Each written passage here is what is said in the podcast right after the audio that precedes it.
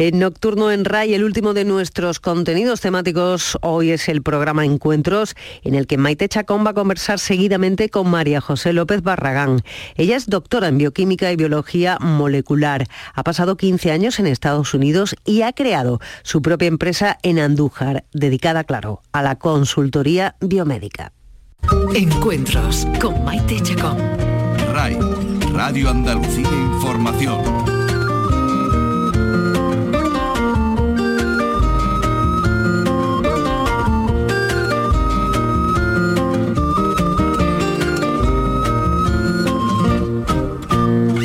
Estos tiempos pandémicos han tenido algo positivo. Hemos vuelto nuestra mirada hacia la ciencia, hemos mirado de otra manera a los científicos, nos hemos interesado en lo que hacen, en los recursos que disponen y en las condiciones en las que trabajan.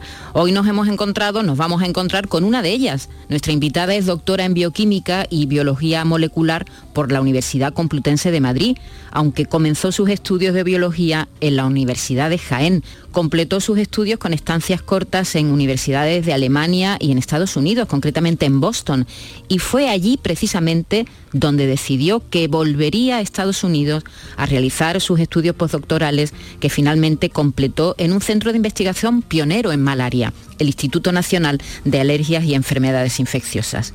Ha trabajado en el sector privado, ha trabajado en multinacionales farmacéuticas y también en la FDA, el organismo del Gobierno Federal de Estados Unidos cuya misión es proteger la salud pública mediante la regulación de medicamentos, productos cosméticos, suplementos nutricionales y las vacunas, claro. Hace poco menos de un año que ha montado su propia empresa en Andújar, en su tierra, haciendo patria. Enseguida vamos a conocer cómo le va. María José López Barragán, bienvenida. Muchísimas gracias Maite por la invitación. ¿Cómo te va? Pues muy bien, muy contenta de estar de vuelta y em, bueno, em, encantada, eh, todavía adaptándome porque los cambios, el cambio es importante después de 15 años en Estados Unidos. ¿A qué se dedica Barragán Bioconsulting, que así se llama tu empresa? Efectivamente, pues em, yo proporciono consejo regulador a empresas farmacéuticas que quieran comercializar sus productos en Estados Unidos. Como ya muy bien has dicho, eh, he trabajado cinco años en la FDA y eso pues me ha dado, ese tiempo me ha dado muchísima experiencia en lo que se refiere a toda la legislación que regula el consumo de medicamentos, concretamente biotecnológicos, que son un poquito más complicados que los medicamentos eh, a los que la gente está más acostumbrada.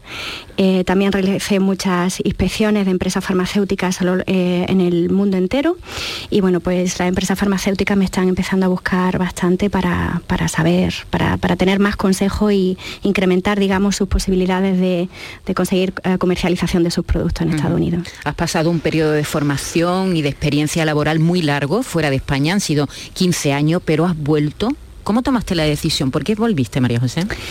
Pues mira, fue una decisión eh, difícil pero relativamente rápida. Eh, yo eh, estoy muy familiarizada, por supuesto, con, el tema biomédico y, bueno, pues la situación en España se está poniendo relativamente difícil con, la pandemia sobre los meses de marzo-abril. Y bueno, en ese momento eh, yo decidí que, bueno, que la familia estaba por encima de todo y que, bueno, desgraciadamente yo sufrí la experiencia hace 15 años de, perder a, mi único hermano. Y, bueno, yo ya estaba eh, trabajando en Estados Unidos y desgraciadamente pues bueno, llegué al, funeral, ¿no? No quería repetir esa historia y, bueno, pues eh, decidí hacerme las maletas rápidamente un día antes de que Europa cerrara sus fronteras a, americanos, porque también soy americana y, bueno, antes de que empezaran a cancelar vuelos directamente hice las maletas y me vine. Eh, y, eso fue en julio del año pasado y, bueno, decidí que ya pensaría con más tiempo eh, cómo, seguir adelante. ¿Cómo podemos conseguir que personas muy formadas, altamente especializadas como tú, vuelvan a España después de un periodo de formación como el que tú hiciste en Freiburg, en Alemania, en Boston, eh, y después de un periodo de formación y de trabajo fuera de España, dando los primeros pasos en el mundo laboral, ¿cómo conseguimos que gente como tú vuelva a España? Qué pregunta más difícil. pues em, bueno, para saber cómo hacer eso hay también que entender eh, cuáles son las diferencias entre España y Estados Unidos u otros países europeos. Eh, obviamente las, posibilidades laborales que hay en Estados Unidos son muchísimo mayores que aquí. Em, entonces, el proporcionar eh, buenos contratos a investigadores em, es fundamental. Eh, yo creo, no obstante, que es muy buena idea para, gente joven, no solo en el ámbito científico, sino en cualquier otro ámbito, el explorar el mundo, em, el ir a Estados Unidos, ir a otros países europeos, incluso a Asia, porque realmente es una experiencia eh, excelente, no solo desde un punto de vista profesional, sino también personal que nos abre muchísimo la mente porque nos ayuda a entender que las cosas no solo pueden hacerse como las hacemos aquí, sino que se pueden hacer de muchas maneras diferentes. Y hay otras, podemos abrirnos, digamos, a otras formas de trabajar y a otras formas de entender la vida, a otros sistemas sociales, a otros, a otros gobiernos, a otras formas de, de plantearse la vida y el trabajo. Yo creo que eso es fundamental en gente joven. Em, y, es una muy buena idea que, la gente se anime a hacer eso y luego pues con la idea de volver o no, porque ya la vida nos va, nos va marcando un camino diferente. Yo, por ejemplo, inicialmente em, pensé en ir a Estados Unidos por dos, tres, cuatro años. Luego allí, obviamente, pues llegaba con veintitantos años, eh, no había cumplido 30 todavía eh, y, bueno, pues allí conocí em, a, amigos que serían luego muy importantes en mi vida. También llegué a casarme, entonces, claro, eso ya uno va echando raíces así, ¿no? Pero con lo que se refiere a traer luego a esos científicos, a esos profesionales de vuelta, eh, la mejor manera obviamente es proporcionar eh, contratos laborales eh, competitivos. Y ahí es cuando se requiere que los gobiernos tanto nacionales como de comunidades autónomas, pues sean generosos a la hora de invertir en esos profesionales que están altamente formados. Claro, y no solo lo público, ¿no? Porque en Estados Unidos, a ver, tengo aquí un dato que supongo, no sé si será cierto o no, el 70% aproximadamente de todos los científicos con un eh, doctorado trabajan en el sector privado. Eh, en España, por contra, la mayoría están en el sector público. ¿Qué hace falta para que esta tendencia se revierta? Para que también la empresa privada cuente con estos científicos que lo que hacen es aportar innovación, desarrollo. Bueno, em, ese dato lo podríamos discutir uh, un poco, en el buen sentido, quiero decir, discutir estoy traduciendo del, americano. Em, en, España hay una tendencia muy grande a, eh, por lo que yo veo y lo que percibo después de mucho tiempo fuera, eh, la gente eh, le gusta mucho la idea de em, estabilidad. Entonces veo mucha tendencia a que la gente quiera trabajar en el gobierno y en posiciones fijas. Entonces, eh, quizás por eso eh, hay esa diferencia entre el sector público y privado.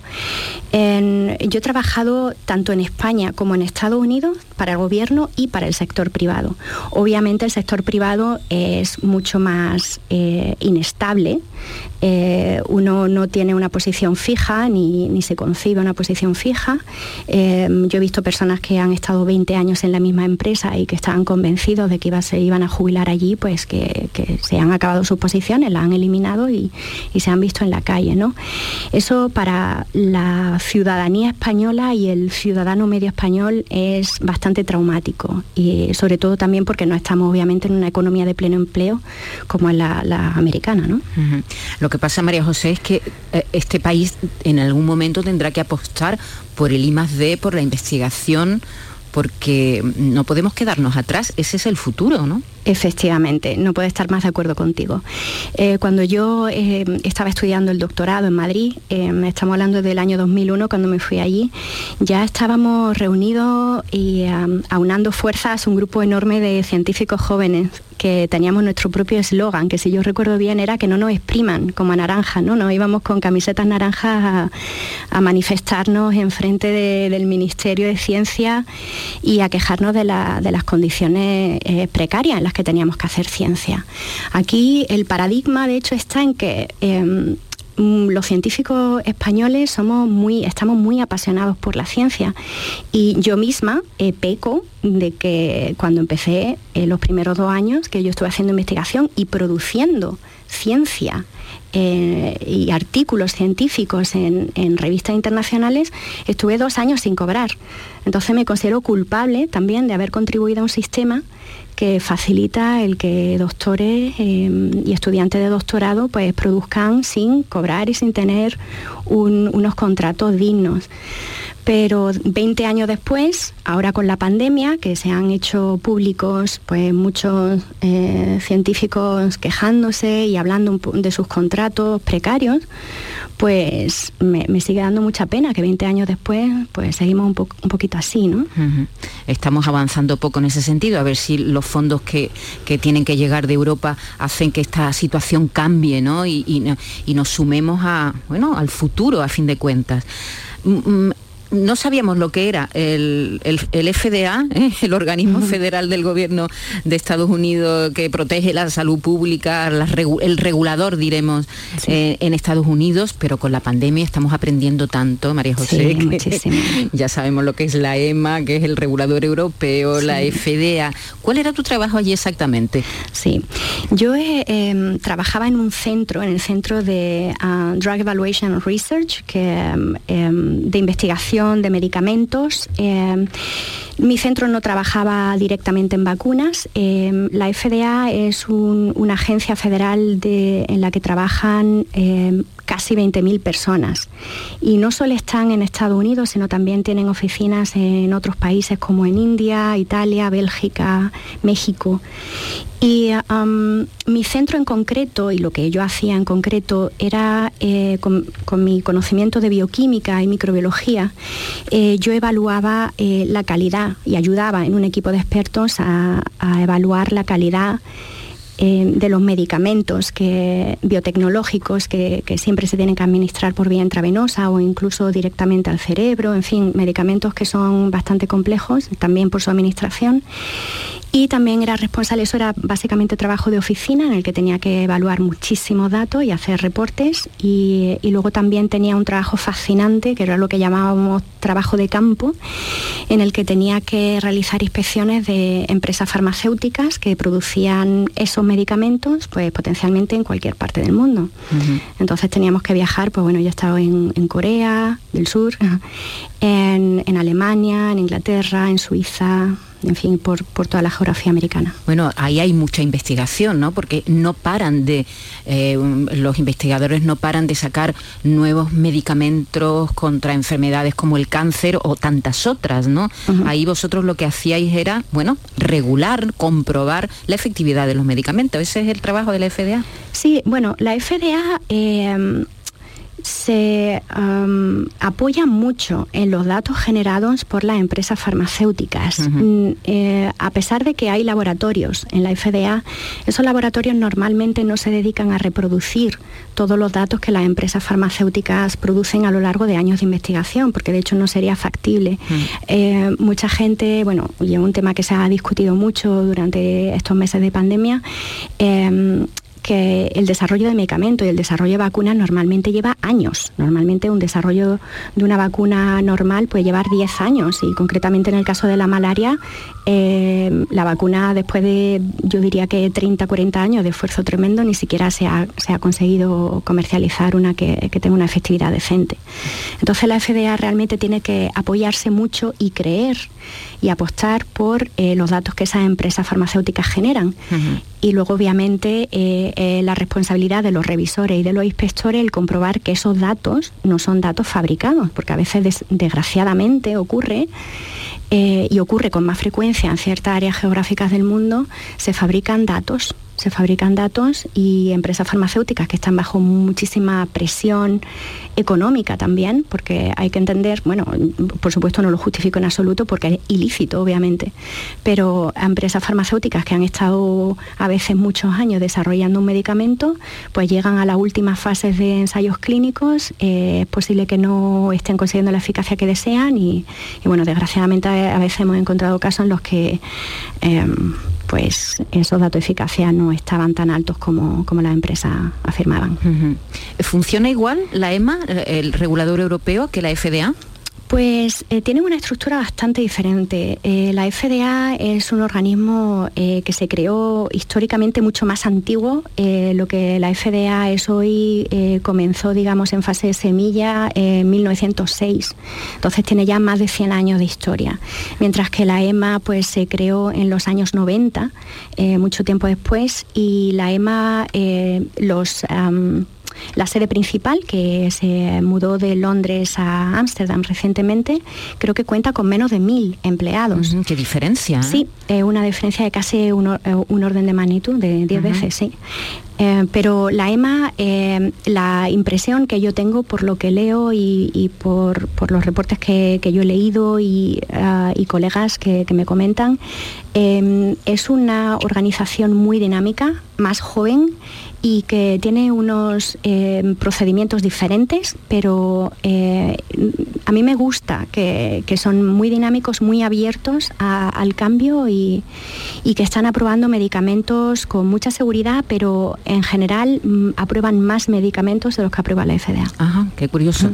Eh, son, bueno, no sé, son distintas formas de trabajar. Vamos a centrarnos en las vacunas. En las vacunas tú decías que efectivamente, ¿no? Son investigaciones de años, de décadas para conseguir una vacuna. Luego hablaremos de la malaria porque es un, tema en el que has trabajado muchos años. Ya hay una vacuna de la malaria, pero, pero no sé qué pasa, que parece que no llega a, los afectados.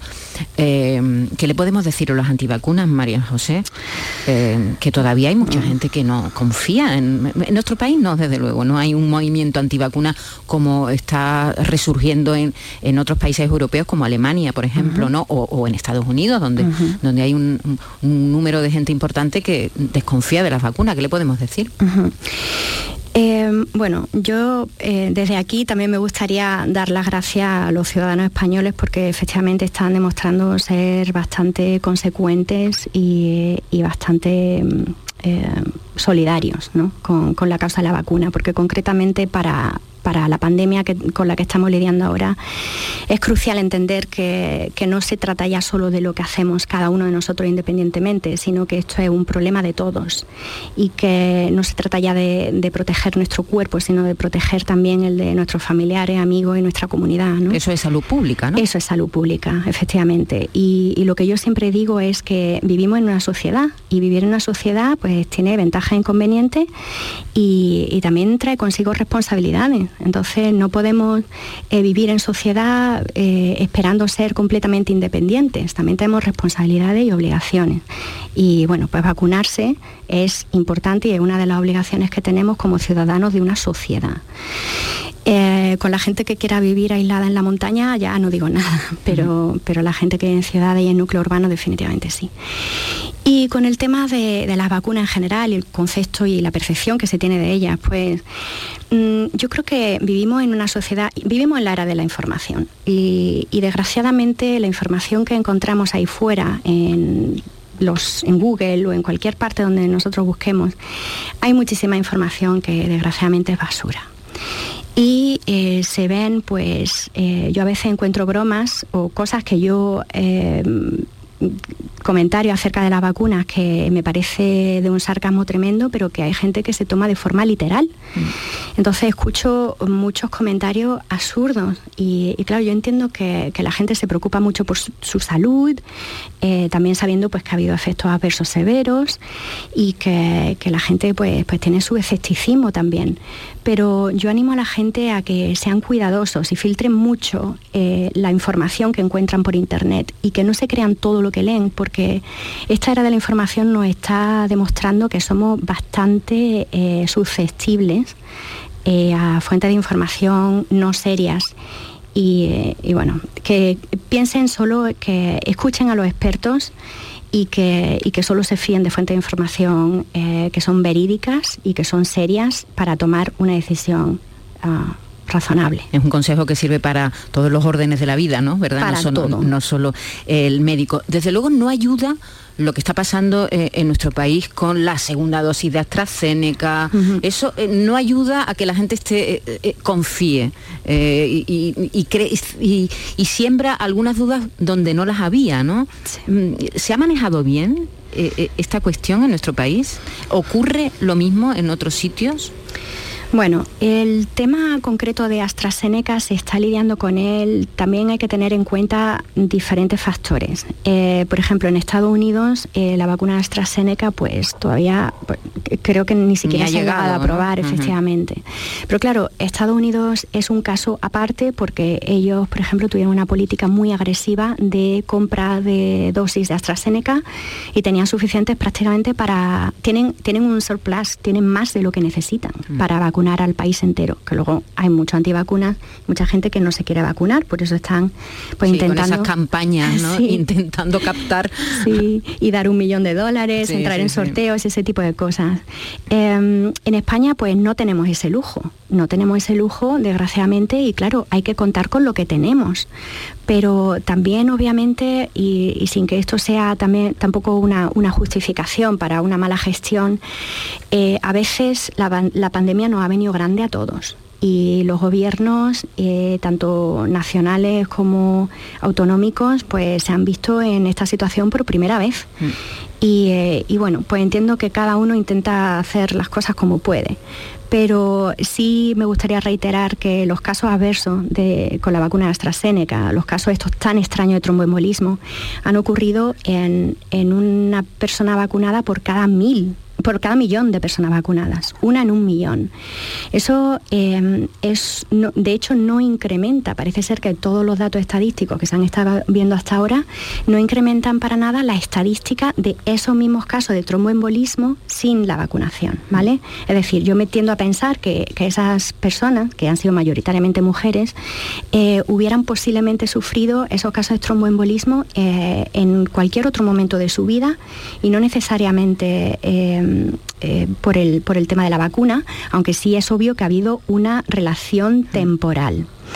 Eh, pero la causa-efecto, bueno, eh, tiene que investigarse y también, por ejemplo, no ha habido tiempo para evaluar cómo la vacuna, eh, ninguna de estas vacunas de COVID eh, podría eh, interaccionar con otros fármacos que posiblemente esta- estos, estas personas estaban tomando, o incluso con anticonceptivos orales, que se sabe ya muy bien después de muchos años de estudio que aumentan las probabilidades de tromboembolismo. ¿vale?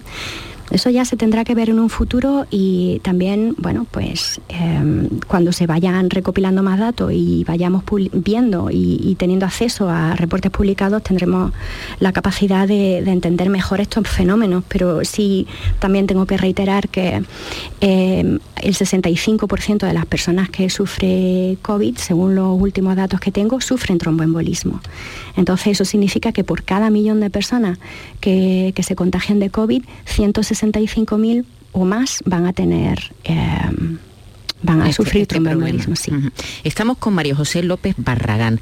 Ella es doctora en bioquímica y biología molecular por la Universidad Complutense de Madrid y como ven, si se incorporan ahora, yo le hago un pequeño resumen, ha, ha trabajado muchos años en Estados Unidos y ahora lleva 10 meses con una empresa llamada Barragán Bioconsulting afincada en su tierra, en Andújar.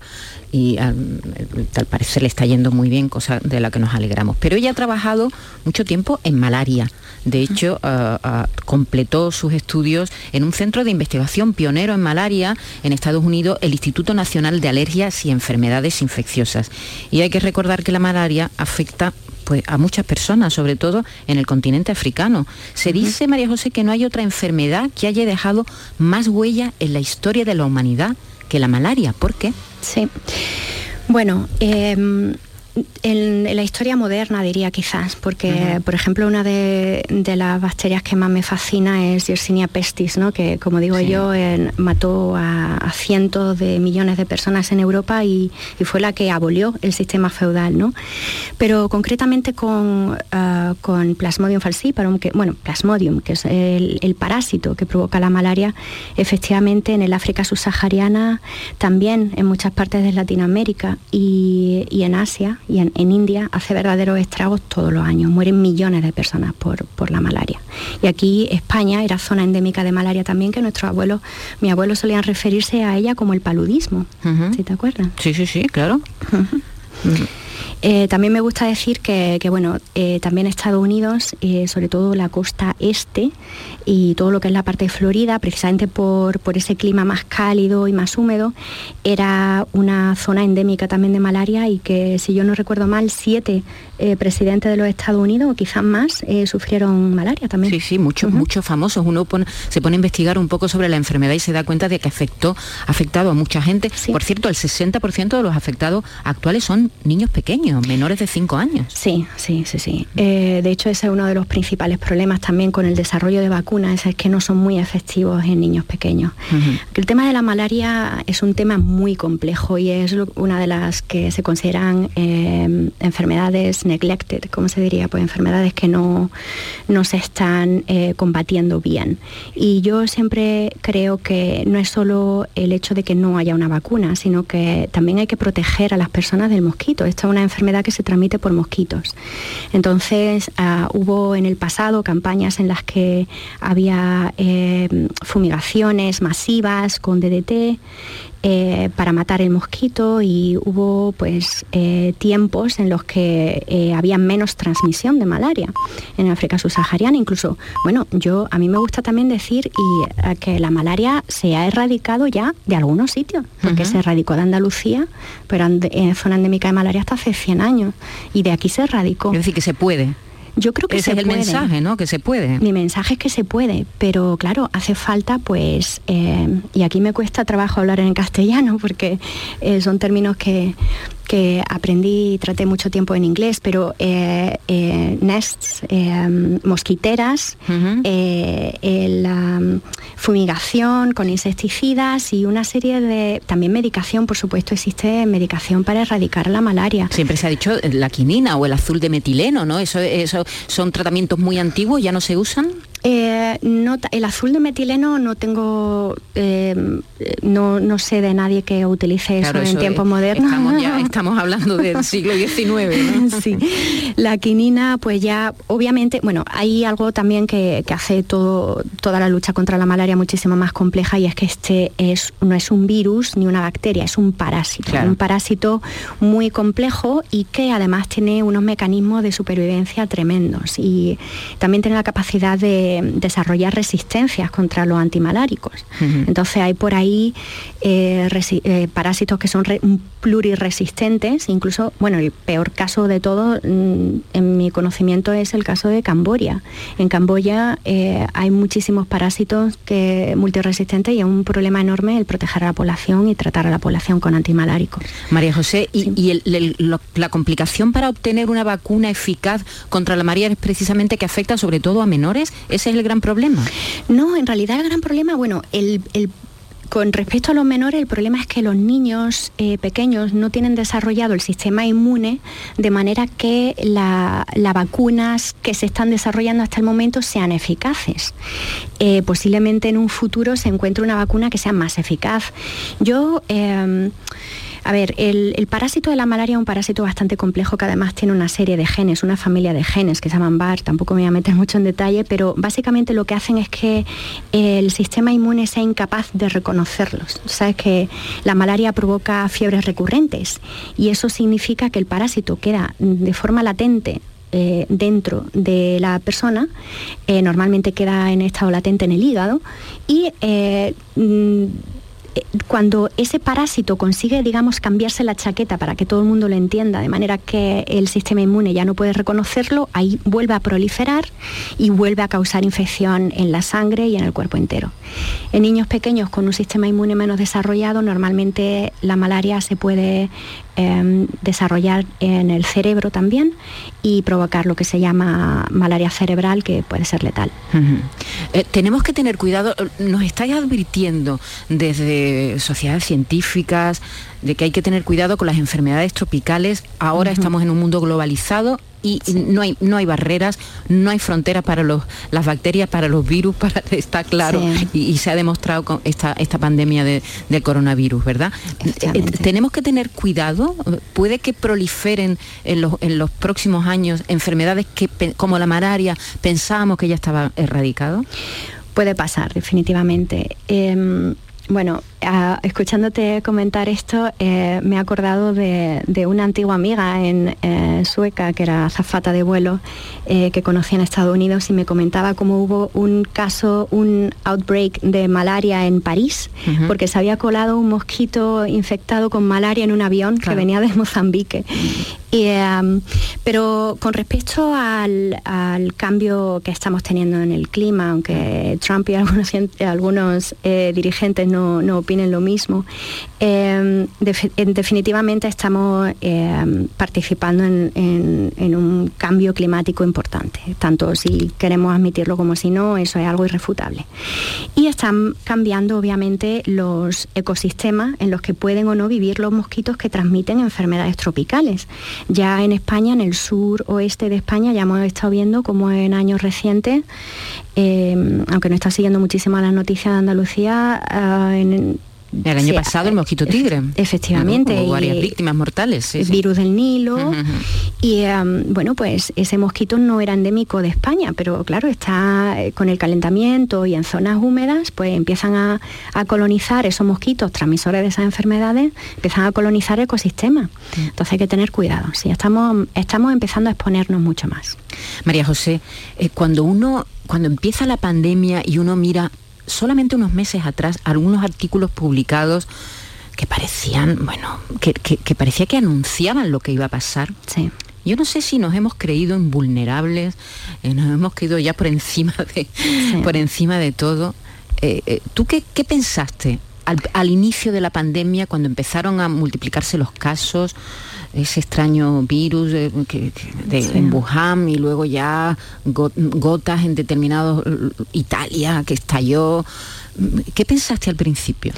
Sí, pues mira, eh, yo recuerdo perfectamente en febrero del año pasado cómo yo estaba con unas amigas, también científicas, en... Um, en, un en Nueva Orleans. Y, um, y, me acuerdo que esta amiga, una de ellas me dijo, mira, acaban de, um, de aislar la segunda ciudad en China por este virus. Eh, y, lo primero que pensé fue, veamos cómo sigue.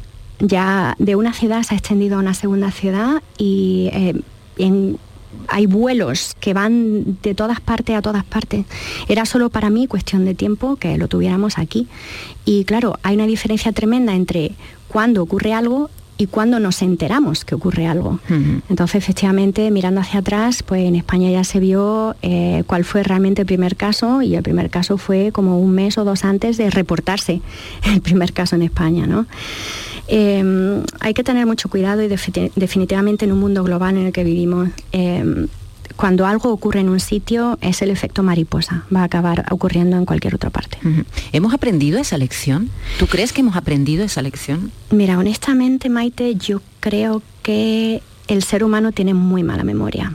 Y estuve leyendo muchísimo. Eh, yo me autoconfiné en Estados Unidos, no sé si sabéis que allí no existió un confinamiento como, como lo que tuviste en España al principio de la pandemia, pero yo me autoconfiné en parte por por solidaridad y en parte por miedo también, ¿no?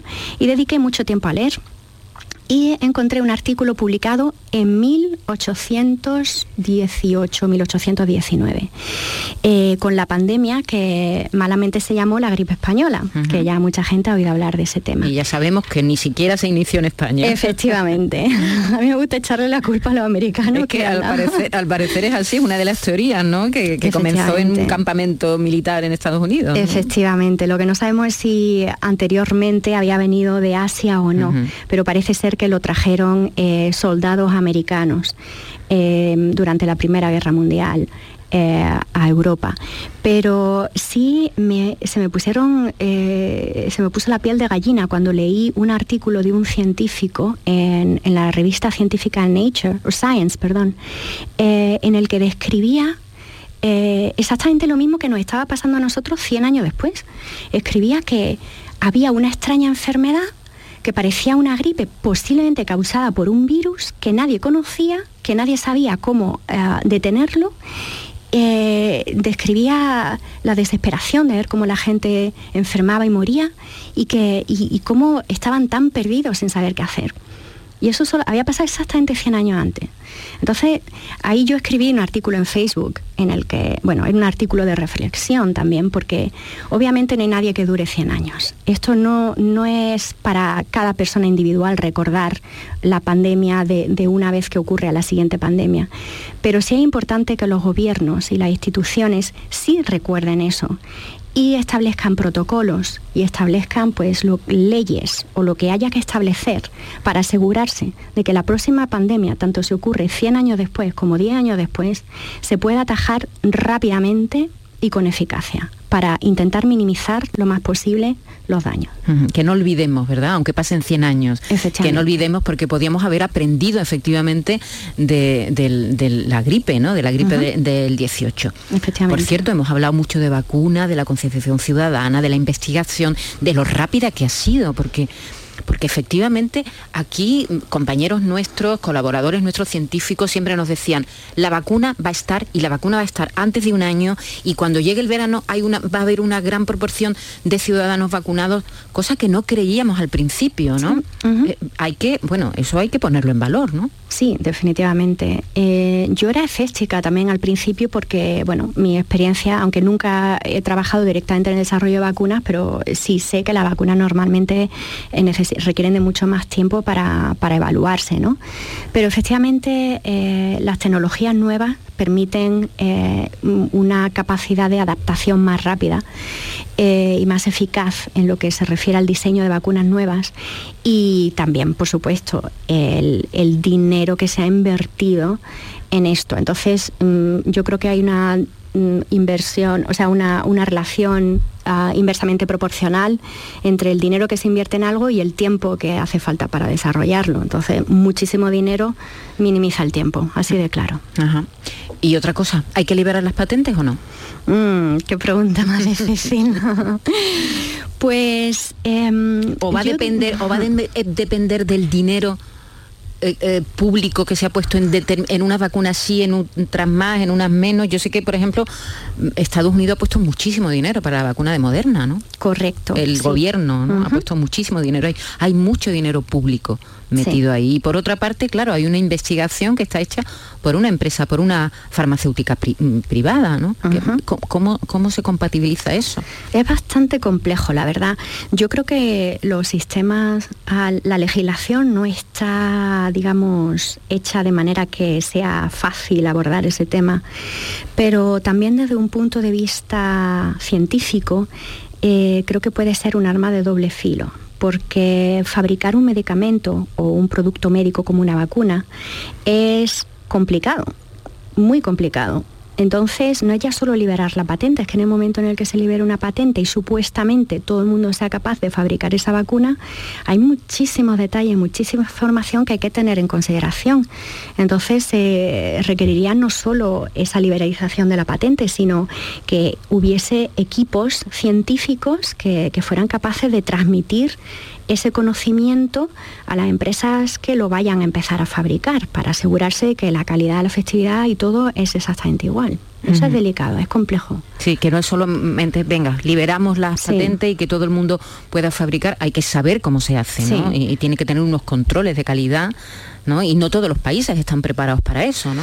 Sí, no solo los países también, sino que incluso dentro del mismo país eh, puede haber una empresa que, bueno, también hay que tener los equipos. A veces un cambio en un equipo crítico eh, y necesario para producir la vacuna, pues eh, provoca cambios en la, en la, calidad del producto. Entonces, yo no sé si habrá acuerdos, habría potencialmente acuerdos entre las empresas que, que son, digamos, las dueñas de la licencia ahora y no sé si ellas se comprometerían a, dar toda la información de todos los equipos técnicos que hay que comprar y que hay que utilizar para la producción de esas vacunas es complejo, sí. Bueno, María José López Barragán está con nosotros. Eh, recuerdo que ella es doctora en bioquímica y biología molecular por la Universidad Complutense de Madrid y con ella estamos hablando bueno, de muchas cuestiones relacionadas con su profesión que lleva ejerciendo desde que acabó sus estudios, eh, primero en Estados Unidos y luego como una especie de ida y vuelta de España a Estados Unidos y, viceversa, ¿no? Aunque ya estás afincada aquí en Andújar. ¿Desde cuándo, cuándo decidiste que querías ser científica, María José? Mm, pues mira, mm, yo desde pequeñita me encantaba la biología, me encantaba. Pero algo que yo me preguntaba era qué hacía un biólogo, porque a mí no me quedaba claro.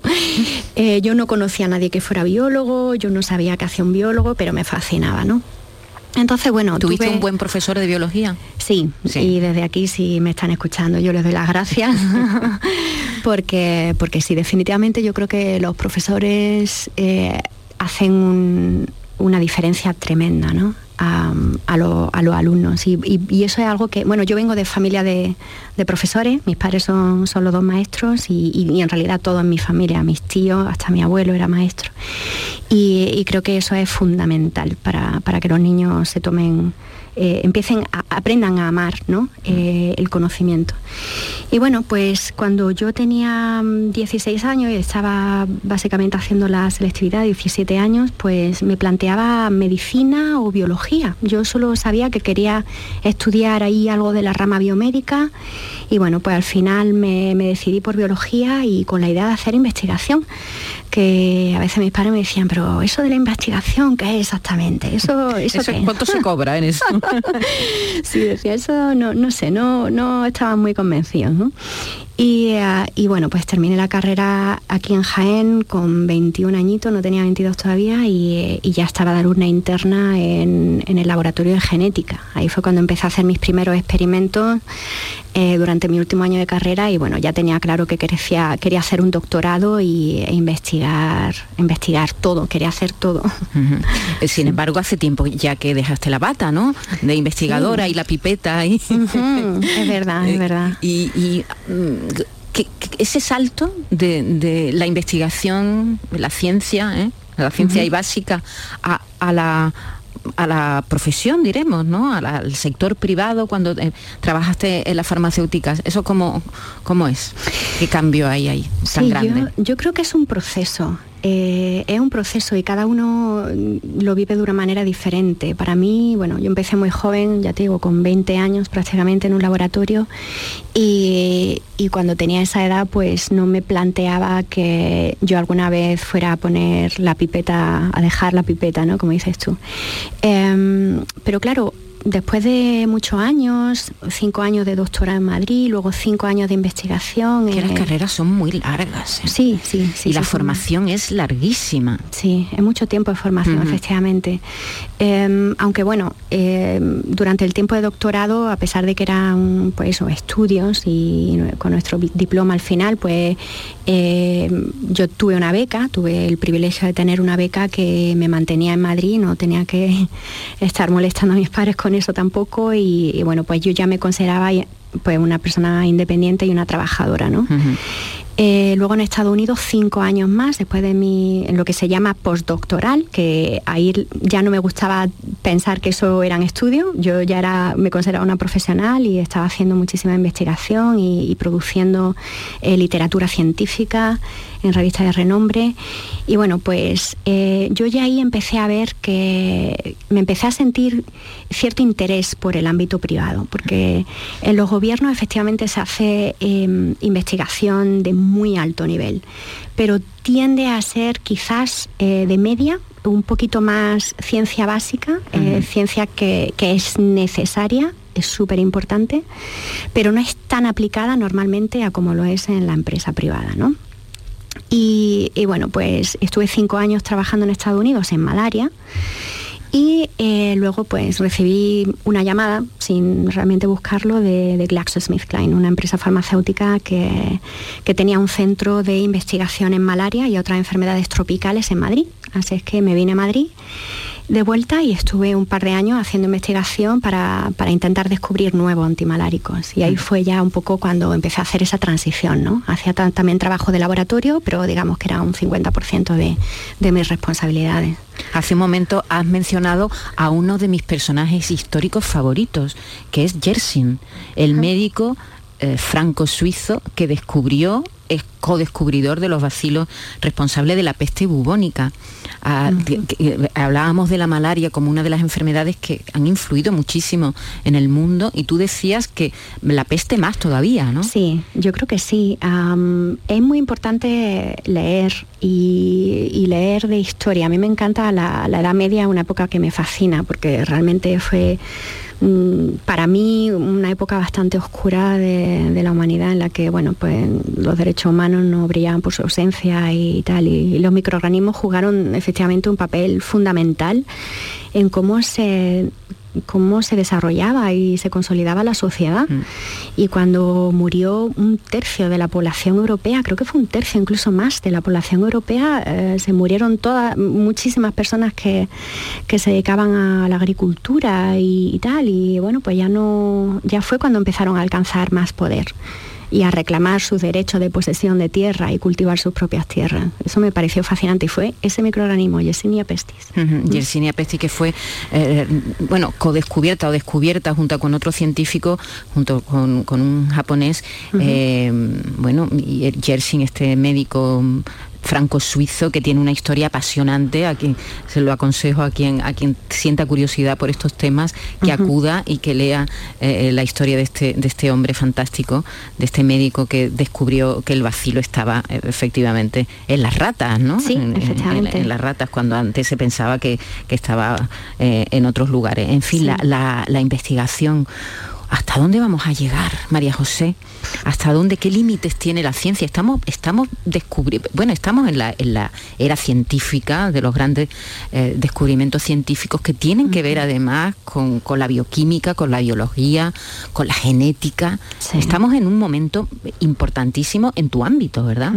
Es fascinante. Yo a veces yo misma me sorprendo con los avances que hay eh, y, me planteo mucho cómo esos avances científicos se van a integrar en la sociedad, porque los avances científicos que existen ahora mismo nos permiten básicamente casi clonar seres superiores y modificar genéticamente seres humanos. O sea, es que realmente son avances tremendos. Y en Estados Unidos también conocí a ingenieros aeroespaciales, por ejemplo, y, eh, en telecomunicaciones, los satélites, o sea, esa, infraestructura que existe ahí, que es que no sabemos ni, lo que tenemos realmente y gente capaz de, llegar a otros planetas. O sea, es que estamos en una era además en la que eh, los progresos científicos van muchísimo más rápido que iban antes. No estamos en un proceso lineal.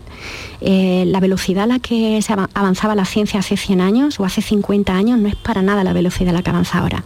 Es, es exponencial, realmente. Sí, la verdad es que apetece que se nos alargue la vida para ver hasta dónde va a llegar la ciencia, ¿no? Si no hay un virus que acabe con nosotros, por cierto. Sí, efectivamente. un bichito, un bichito que acabe con la, humanidad. Sí, y los virus están ahí, o sea, hay tal cantidad de virus que es una cosa impresionante y que no, por supuestísimo, muchísimos organismos que no están descubiertos que no, y que no se van a descubrir en mucho tiempo. Posiblemente vivan y se extingan sin que un ser humano los clasifique o lo que lo descubra, ¿no? Eh, el hecho de que, mm, o sea, mucha gente piensa que, la ciencia ya lo sabe todo, la medicina sabe de todo, pero realmente no. Hay muchas enfermedades ahí fuera que, realmente no, se conocen. Y em, yo tomé mucha, em, mucha idea de, hasta qué punto es así, trabajando un año y medio en una empresa Em, en un laboratorio clínico en el que hacíamos diagnóstico genético. Y eh, nos venían muchos niños que, bueno, nosotros no llegábamos a ver, pero con síndromes clínicos muy raros, que después de haber visto a muchísimos médicos nadie sabía lo que tenían. Y ya la, la última baza era el hacer un estudio genético completo de esos niños y a la vez de sus padres para encontrar mutaciones nuevas que no habían sido nunca antes descritas. Era realmente fascinante y así pues descubrimos nuevas mutaciones que no estaban descritas antes. Bueno, ¿cómo ha sido el aterrizaje de tu empresa en Andújar, en Jaén, en Andalucía, en España? María José. Pues estoy todavía intentando determinar eso. ¿Cómo ha sido? Pues mira, em, bueno, tengo que decir que yo nací en Jaén y estudié en Jaén. Eh, mi padre vive aquí en Jaén, capital, y, bueno, ahora mismo estoy en Andújar. Em, Eh, intentando pues buscar clientes desde mi despacho y mi ordenador, eh, buscando clientes en el mundo entero. ¿no? Entonces ahora mi, labor más que científica o regulatoria es eh, captar clientes empresarial. Y Sí, efectivamente. Es algo que realmente considero que los científicos hacemos muy mal. No nos vendemos bien. Y Em, yo estoy intentando, bueno, acabo de lanzar una página web esta semana, eh, la semana pasada, hace unos días. Em, eh, me empiezan a conocer en Estados Unidos, donde más me conocen, pero claro, tienen que em, tengo que empezar a Tendrás muchos contactos allí, ¿no? Tengo muchos contactos, efectivamente. Lo que pasa es que los contactos que tengo son más dentro de la FDA y realmente mis colegas de la FDA, por mucho que me respeten y me valoren, no pueden hacer por ahí marketing de su y de su antigua colega a empresas farmacéuticas, porque eso no hay, tienen que tener mucho cuidado de, no recomendar consultores ni nada. Entonces, eh, poco a poco, con, del boca a boca, ya me va llamando gente y publicando artículos que se van, eh, en fin, eh, repartiendo por ahí, por, por, internet, por el mundo entero, y ya tengo algunos clientes en Europa, en Suiza y en Asia. Bueno, esperemos que te vaya muy bien. Por cierto, eh, hemos hablado mucho de vacunas, de, patentes, de liberación de patentes, de investigación, del dinero invertido por, los, los, estados ¿no? para, para, la investigación de estas vacunas. Estamos esperando la vacuna española, ah. una vacuna pública del, del CSIC que, bueno, una de ellas, ¿no? Que, que, bueno, va a ser muy importante, ¿no? Una vacuna pública española, ¿no? Sí, yo ah, tengo muchas ganas de, ver eh, cómo va avanzando eh, el desarrollo de esa vacuna y sería excepcional, porque también otra cosa que tenemos que entender es que parece ser que este coronavirus va a venir a quedarse. Entonces ya sabemos que los gobiernos están comprando eh, vacunas para el año 2022, 2023 y, y, espero que esto se quede un poco como una gripe así pues una gripe que viene todos los años sin, muchísimos eh, casos graves, ¿no? que nos vayamos adaptando y, desarrollando una inmunidad, pero efectivamente es muy posible que la vacuna se tenga que ir eh, administrando todos los años y, bueno, el tener una vacuna española, pues por supuesto, será un orgullo nacional y, bueno, pues si tiene una buena eficacia y seguridad, pues definitivamente apostaremos por ella. Otro mensaje que habría que dar, ya estamos casi terminando el programa, María José, es que si no nos vacunamos todos, esto no se va a solucionar, ¿no? Ah, no hay una especie, un, cierto egoísmo de los países del primer mundo. Hay países donde, donde apenas están vacunando. Nosotros aquí ya, menos mal, ¿no? Estamos alcanzando unas cotas estupendas de vacunación. ¿Qué se mm. podría hacer para repartir mejor las vacunas? Bueno, eh, con respecto al reparto, eh, yo me centraría de hecho en países en vías de desarrollo que, no están para nada recibiendo dosis y, claro está que mientras no se vacune el globo entero y el planeta entero, vamos a seguir teniendo problemas. Eh, India, por ejemplo, que es uno de los principales productores de mm. materias primas necesarias para la fabricación no solo de la vacuna del COVID, sino de cualquier medicamento, pues han tenido muchos problemas y están teniendo, ya sabemos todos, eh, por las noticias que, están teniendo muchísima mortalidad, muchísimos casos. De hecho, yo creo que van a llegar al número uno eh, por encima incluso de Estados Unidos en cuestión de varias semanas. Pero yo creo que es muy importante la educación y la información. Entonces, educar a la gente, educar a los ciudadanos, eh, para que ellos entiendan la repercusión que tiene que nos pongamos todos la vacuna, porque es una cosa de todo y todo el mundo que vive en sociedad tiene su responsabilidad con respecto a la salud pública. Bueno, esperemos que estos aprendizajes a la fuerza, ¿no? lo que hemos aprendido en los últimos meses a la fuerza, no lo olvidemos. Para lo que venga, para futuras pandemias, vengan pronto o vengan tarde, y también, bueno, para que haya solidaridad entre los seres humanos, porque eso sin eso no, no, no vamos a avanzar, no nos vamos a salvar unos cuantos metidos en una balsa ahí, ¿no? levantando mm. muros eh, muy altos para que, para que eh, no vengan desde fuera. Esa, esa no es la, la, solución. Efectivamente. María José López Barragán, te deseamos mucha suerte con tu empresa, con Barragán Bioconsulting, que tengas cada vez más clientes, más trabajo, que no te arrepientas de haber vuelto a nuestro país, que tengas una larga carrera profesional aquí con nosotros en Andalucía, porque necesitamos a gente como tú aquí, eh, precisamente aportando ese I más de esa eh, tecnología, esos avances que son tan importantes en, nuestra tierra, María José también, ¿no? Sí, sí, definitivamente. Y eh, me gustaría, en fin, que em, ayudar, me gustaría realmente traer a mi tierra pues todo lo que he aprendido y no solo en lo que se refiere a datos técnicos y información técnica, sino a todo. Eh, pues todo lo que he aprendido a nivel personal y profesional, compartirlo con, con mi gente aquí. Y aquí estoy para todo lo que la gente aquí necesite. Un abrazo, muchas gracias. Vale, muchísimas gracias Maite, gracias.